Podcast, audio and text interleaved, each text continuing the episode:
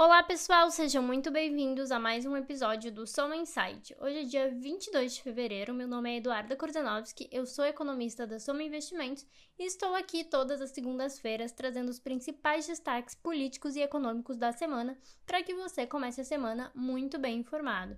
Hoje a gente vai falar um pouquinho sobre a melhora dos números da pandemia nos países desenvolvidos, sobre a ata do Fed, o Banco Central norte-americano, e sobre cenário político aqui no país. No cenário internacional e com relação à pandemia da Covid-19, os números indicam uma melhora da situação, com novos casos, hospitalizações e novas mortes recuando na Europa e principalmente nos Estados Unidos. O processo de vacinação também segue avançando na maioria das economias desenvolvidas. Apesar dessa aceleração da vacinação, é importante notar que a União Europeia segue atrás de Israel, Reino Unido e Estados Unidos nessa corrida, né? A gente tem visto diversos problemas com relação à produção e entrega de vacinas na região. Já com relação à política monetária, na última semana a gente teve a divulgação da ata do FONC, o Copom norte-americano. De maneira geral, o documento ressaltou que a maioria dos dirigentes do Fed vem ainda a economia distante de alcançar as metas de pleno emprego e de uma inflação de 2% ao longo do tempo. Além disso, a gente percebe então né, que vai levar aí algum tempo para que a gente tenha um progresso substancial, que esse progresso substancial seja alcançado. Em resumo, isso significa que é improvável que a política monetária americana mude nos próximos meses. As projeções mais recentes da reunião de dezembro mostravam que os membros do Fed não viam a necessidade de elevar as taxas de juros ao menos até o final de 2023.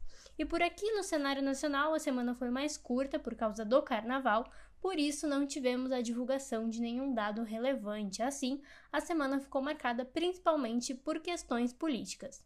Primeiro, com relação à PEC emergencial e as questões da extensão do auxílio, a gente teve aí a equipe econômica do governo e os líderes do Congresso anunciando que o parecer do relator Márcio Bitar deve ser apresentado hoje, segunda-feira. A expectativa é de que haja um único relatório que combine pontos da PEC emergencial e do Pacto Federativo e permita aí então a adição de uma medida provisória para o pagamento de mais uma rodada do auxílio emergencial.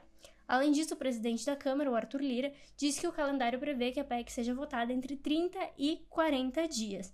Como vocês vêm acompanhando, né, essas definições são muito importantes porque a situação fiscal do país já é bastante complicada e porque as discussões sobre a extensão do auxílio emergencial ganharam força com a piora da pandemia aqui no país. Além disso, na semana passada, o presidente Jair Bolsonaro anunciou que a partir de 1 de março serão zerados impostos federais sobre o diesel por dois meses. A medida vem após aumentos sucessivos nos preços dos combustíveis, que vem causando insatisfação crescente entre principalmente os caminhoneiros. Segundo as contas, o impacto dessa medida será de 3 bilhões de reais no período. E é importante notar, entretanto, que a gente tem uma lei, a Lei de Responsabilidade Fiscal, que não permite que haja redução de impostos sem ter a compensação dessa redução, por exemplo, através do aumento de outros tributos. Então, isso ainda precisa ser resolvido pela equipe econômica.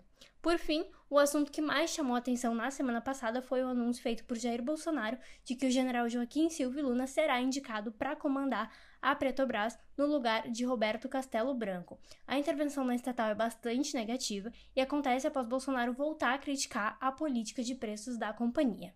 Além disso, um dia depois de anunciar essa mudança no presidente da Petrobras, o Jair Bolsonaro disse que o governo também vai meter o dedo na energia elétrica, que, segundo ele, é outro problema que precisa ser enfrentado.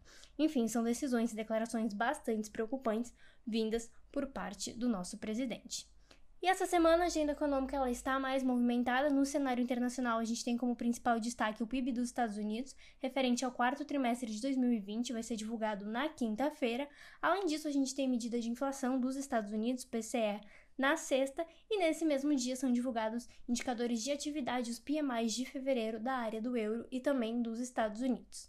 Aqui no Brasil, o principal destaque é a divulgação do IPCA 15 de fevereiro, então a prévia da inflação, que acontece na quarta-feira. Ainda ao longo da semana, a gente vai ter a divulgação de dados de mercado de trabalho e também estatísticas fiscais. Bom, pessoal, por hoje era isso. Só lembrando para você que ainda não nos acompanha, a gente tem uma série de conteúdos semanais divulgados no nosso blog e no nosso Instagram. Essa semana, inclusive, a gente vai falar sobre IPOs e sobre planejamento sucessório. Então, se você não nos segue ainda, nosso Instagram é somaoficial com dois M's. Segue lá e não deixe de conferir. Até a semana que vem.